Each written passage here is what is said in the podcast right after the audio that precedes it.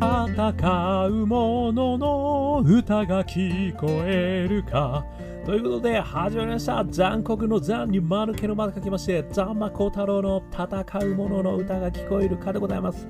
この番組はイノベーションを起こしたい人、新しい価値を作りたい人、そんな人たちのために送る番組でございます。私、株式会社イノプロビゼーションの代表させていただいたり、株式会社 NTT データのオープンイノベーションエヴァンジリストをさせていただいたりしております。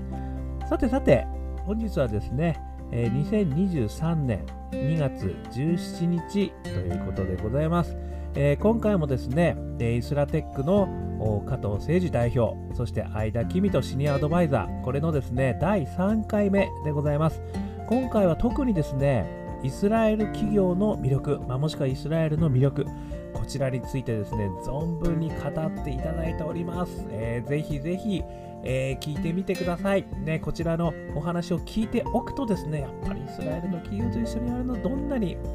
面白そうなんだろう。ねえ、いうことをですね、分かっていただけるんじゃないかなというふうに思いますので、よかったら聞いてみてください。それではどうぞ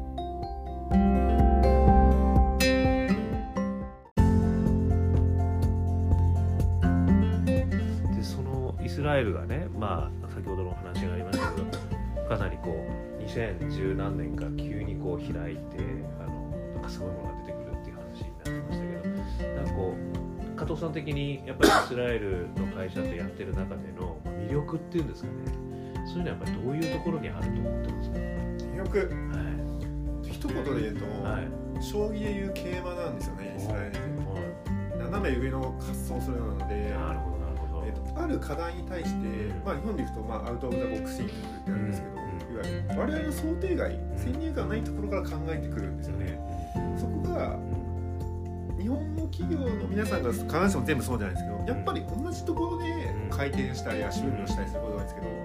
彼はその問題はないなって本質を捉えて違うアプローチを取るのがすごいうまいんですね。そこはだから日本の企業さんもまあなんか一つのこう引き出しを出すじゃないですけど持っておくと非常にこうなんていうんですかね自分たちの課題が困った時に解決できないのにいやそれってそうだったら解決できるんじゃないのとかっていうところは非常にいいところなのかなと思います。なるほどねだからそういう意味じゃある意味人とちょっと違うところを考えるっていう人がやっぱ多いっていうことですね。そうですねで、まあ、逆にちょっと違うところを考えないと生き残っていけない生き残っていけないカルチャーですね。やっぱりこう自分たちの中にはあのいや四国ぐらいですよね大きさ。そうです。だからその中でマーケットがやっぱり小さいからもう基本的には外に出てく。るそういった中でやっぱりそれが必要だっていうことなんですかね。私もでも本当感じるんですよね、なぜこんなにここの人たちがちょっと、まあ、例えばシリコンバレーとかロンドンとかいろんなところにベンチャーとかもいらっしゃるじゃないですか。でもなぜこんなに私違うんだろうっていうのは本当毎回思うんですよね。なんかそこがやっぱり本当斜め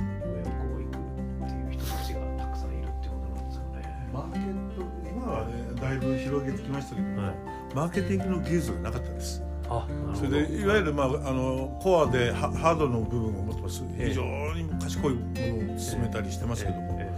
マーケティングに非常に弱いあの国の特徴がありまして、はい、あの人々の特徴がありまして、はいはい、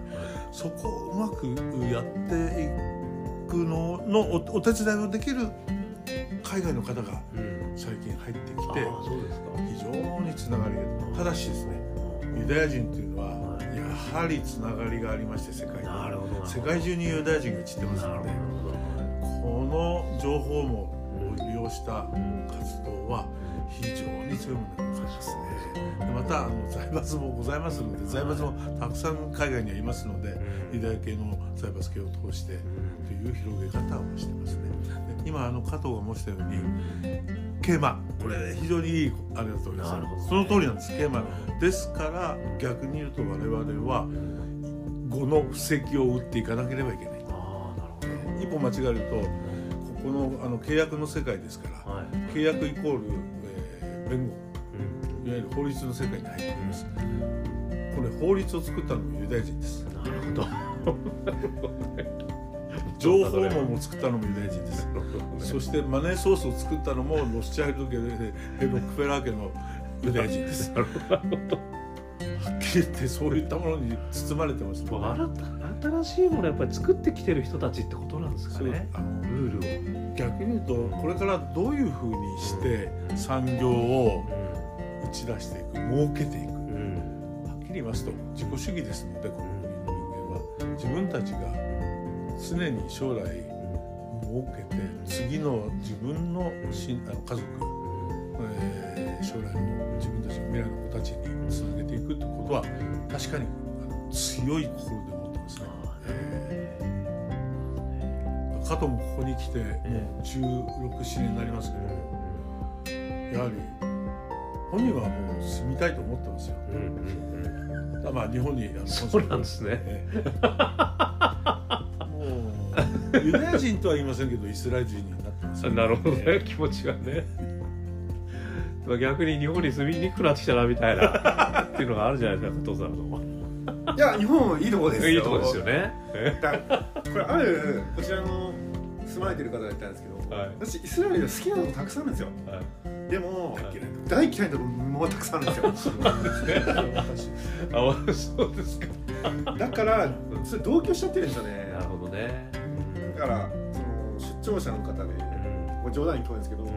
イスラエルってあの直行便が3月にできるんですよ。それでもまだ10時間以上かかって乗り継ぎで来ると20時間ぐらいかかって、今回はダマさんそうだと思うんですけど、はい、イスラエルに来るよりイスラエルに着いてからホテルに行こうが疲れるんですよね。なるほどね。コミュニケーションするのがもう。だから例えば私今回留学した時に、はい、深夜に着いたんですけどパスポートコントロールが1人しかいないのに100人ぐらいなんて誰も手伝わないんですよね。でセキュリティはセキュリティの仕事で立ってるだけなんですよ。手伝えばいいのになんか俺の仕事じゃないみたいな手伝わないんですよね。もう並べよでみんなもうなんか諦め顔で多分こいつら並ばないなみたいな感じで並んでるんですよね。なるほど。なるほどそういうの平気でやる民族なんで。なるほどね。それは全てではないんですけど、うん、なんかもう言うのももうなんかみんな諦めてるそういうとこはまあ嫌いなところの一つなんですよね。まあ、やっぱり皆さんそれぞれが独立した考えを持たれてるからあんまり気にしないですよそういうことですね、ね、日本人は空気読んで並んでたら増やすじゃないですか、ね、それをしないんですよそういうことですよね、うん、まあ、よしあしだってことですよそれもね、うん、でもそういう違いがあるからこそあの、まあ、ベストマッチ、まあ、要は例えば夫婦であればなんか夫婦間の違う人がねこうベストマッチであるっていう話もあるじゃないですか補い合って。っていう話もあるんですかねあそれはそれはございますね。はいはい、うん、えー、ですからあのこの国の特徴は世界から集まってきてるわけですよ、うん、ですからあの子供たちが、あの優勢と優勢しか交わらないのでですから美美男美女が多いんですいやそうなんですね。それはもう若い女性の二十歳ぐらいなんで 本当に綺麗ですよ。あのビジネスの道具には捕まっちゃないんですそれを。おめでとうございます。捕まっちゃった そういうことでまああのそうか。そうですね。全世界から集まってきて全世界から集まってますよほとんども。うだからもうあの正直言いますと、うん、アフリカ系の方たちのユダヤ人もいますからエチオピアそうですねで今アジア圏からも私がここへ来た頃はアジアの人間それほどおりませんでした。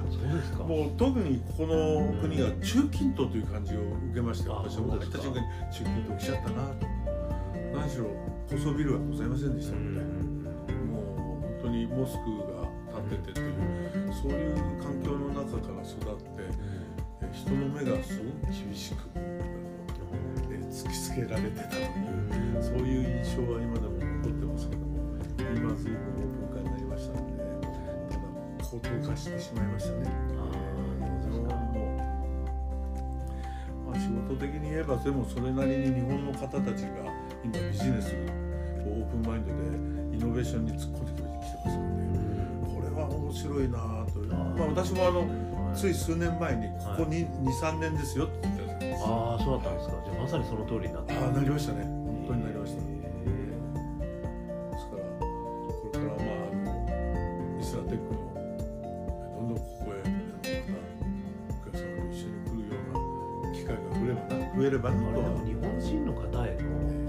方がすごくフレンドリーですよね。これこちらはですね、はい、の方をこう好いてくれてるっていうかなんかそういうのもやっぱあるのかしら。もちろんあの、はい、えー、まず日本という国は、はい、第二次世界大戦後、はい、自力で産業を、あそこの世界のナンバーワンになるまで育てたと。そのブルーワーカーが非常に育ててた。でしかし、えー、今の環境は全くただ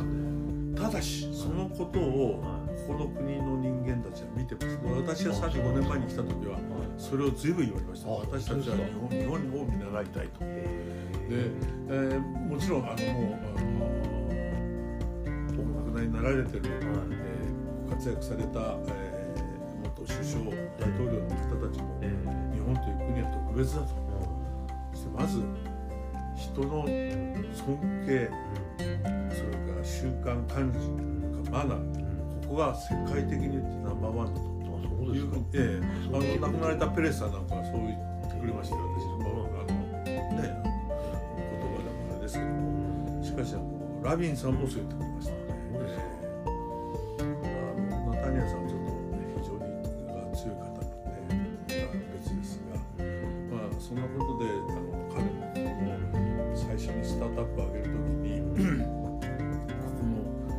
の軍事産業ことがあるんだなととんでもないものが開発されてるんだなというのに気が付いて面白いというのに飛びついてきたんですねまあ、私はあのそうですねセキュリティ関係のホームランドセキュリティにタッチしてから、えー、その頃はまだあの軍事産業はもう機密主義のあれでしたのでしかしその中を覗かせていただいた時にとんでもないことをやってと思う。技術力がえー、そうですだからその時にですねあのいわゆる昔でいう自衛隊ですけども今今のあのそのなんていうんですか防衛省ですよね。防衛庁の頃にここにあの特殊な企業が入ってました。あなるほどね。えー、この要するにパイロットがつける機器とかアメリカもない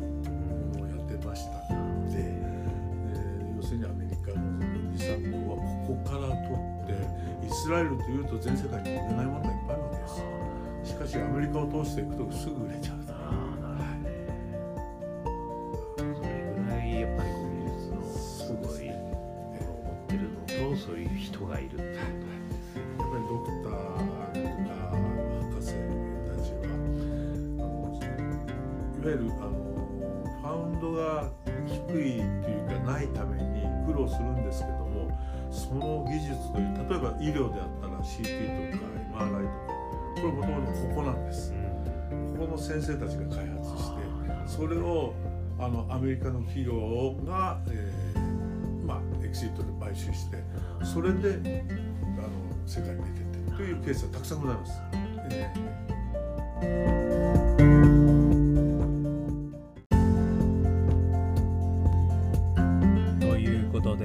ました。いかがだったでしょうか？イスラエル企業イスラエルの魅力ですね。たっぷり伺えていただけたんじゃないかなというふうに思っております、えー、私が気になったことはですね、えー、次の6点でございました。1つ目イスラエル企業は将棋の桂馬ですね。これ斜め上を飛ぶと。この発想力ですよね。私もですね実はあのイノベーションにおいてはですねトレードオフを見つけようという話をよくするんですけどトレードオフで縦軸と横軸でですねあのジレンマのものを書いてですね三角形を作ると大体その三角形の枠から逃げられないんだけれどもこの右斜め上を行けと要は両方のトレードオフをバイアスを壊すようなここに何か解はないのかを探そうっていうことをですねよくやるんですけどまさに右斜め上私これよく使ってたんですけど将棋の桂馬という、いや、さすが素晴らしい表現力でございました。いや、これは分かりやすいですよね。えそれから本質を捉えてですね、違うアプローチを取るのがうまい。これもですね、よくその私もセッションの中でですね、課題の本質は何なんだと。ね、なんななぜそれなんだそもそもどういうことなんだろうっていうのをねやっぱりこれ見つけるの大事だよっていう話をするんですけれどもなかなかこれ大変なんですよね。でもやっぱりそこにですねズバーッと切り込むことができるのがイスラエル企業の魅力であるというところだったんだなっていうのが改めて思いました。それから3点目ですよね。人と違うことを考えないと生き残っていけないカルチャーであると。まあこれはですねやっぱりその四国報道のねあの土地ですのでやっぱりもうマーケットは外に開いていくわけですよ。ねですからもうおのずと人と違うことこれで戦うしかないと。いうまあそういうそもそもカルチャーがあるっていうところですよね、まあ、いろんなものを作ってきた方々でもありますというようなお話もありました、えー、それからですね4点目、えー、全世界から人が集まる多様性であると。ここもですねやっぱりそのある意味多様性があるからこそ強い。ね、これは確か進化論の中でちょっと全然正確なことは思ってないんですけども、ね、多様性があるかそあるからこそあの生き残っていく確率が高まる、ね、淘汰される中でも生き残っていく確率が高まるみたいな、ね、ことがあの進化論でも言ってたような気がするんですけどまさにこの多様性ですよね。そして多様性があるからこそこれもシュンペーター曰くアイデアが掛け合わさる、ね、もしくはいろんな違う考え方が掛け合わさる。ということでですね新しいアイデアが生まれると。いうことがですねやっぱりあるんだろうなということがですねつくづく思ったということでございました。それから、えー、5点目。日本へのリスペクト。ね、これちょっと私が予約してますけれども、やっぱり高度成長のこととか、マナーのお話ですとか、やっぱりそういったところがですね、あの非常にこう、日本の方へのリスペクトがあるんじゃないかみたいなことをね、お話しいただいたのが私はすごく嬉しくて、あの本当に行くとですね、すごく日本人だっていうことをですね、あのウェルカム、ね、すごくあのもう歓迎してくれるんですよね。いや日本から来たのか、俺も日本に行きたいんだよっていうことをね、結構タクシーの中の運転手さんとかですね、言ってくれるっていうところもですね、私本当肌で感じるんですね、行くと。まあこういったところからもですね、ぜひともね、なんかそういうふうに言ってくれるあの企業ですとか、国の人たちとね、一緒に仕事できたら、これまたすごく楽しいだろうなというふうにあの思うというところでございました。そして最後は技術力ですよね。これはもう何をね、あのさておいてもこの技術力、やっぱりそしてそれを支える人たちが、この土地にはすごくたくさんいるというところですよね。それに掛け合わさることの右斜めを上を行ける発想力ですからね。これも本強だなと私思うわけですよね。えー、ということでですね、今回、あのイスラエル企業のですね、魅力、ね、私も本当そうだなというふうに思ったことでありますので、えー、もしね、気になった方はぜひですね、このイスラテックさんにですね、お問い合わせいただくと、あのいろいろね、ご紹介もしていただけるかもしれませんから、もしあれでしたら私にもね、えー、お話しいただければというふうに思っております。ということで、今日もね、第3回目、えー、少しでも参考になりましたら幸いでございます。ということで、アンカー .fm 毎日話してますので、よかったら登録してください。えー、SNS、Facebook とかでやってますので、よかったらコメントください。えー、あとはですね、我がアカペラグループ香港ラッキーズ、中年ワンダーランドという元気の出る曲、今絶賛ストリーミング中ですので、よかったら聴いてみてください。えー、そしてそして、えー、一人からでも、えー、イノベーションを起こすことができるぜ。そんなことを書いた本、オープンイノベーション21の秘密。これもですね、私頑張って書きましたので、1時間ぐらいで読めちゃいますけど、中身はこういう声ですんで、よかったら聞いてみてください。えー、そしてですね、えー、こんなことを話している私ですけれども、イノベーションコンサル普段やってますので、え、イノベーションがなかなか起きない、新しいビジネスを作りたい、え、アイデアがなかなか生まれない、POC だけで終わっちゃう、ね、様々な悩み聞いております。えー、そんなところでですね、私も少しでもお役に立てればというふうに思っておりますので、えー、オープンイノベーションも携えながらですね、えー、いろいろやらせていただきたいというふうに思ってますので、お気軽にご相談くださいませ。そして、そして最後にですね、起業を考えてるけどなかなか勇気が出ない、ね、リスクがあるんじゃないか、ね、学生で起業してもいいのかな、ね、そんなことを考えている皆様、大企業の皆様もいるでしょう、奥様もいるでしょう、えーえー学生の方もいるでしょう。ね、そういった方々にですね、何度でも挑戦できる、ね、そんな世界を作るプラットフォーム作り、今やっておりますので、よかったらお問い合わせくださいませ。ということで、今日も聞いていただきましてどうもありがとうございました。それでは皆様、頑張りましょう。また明日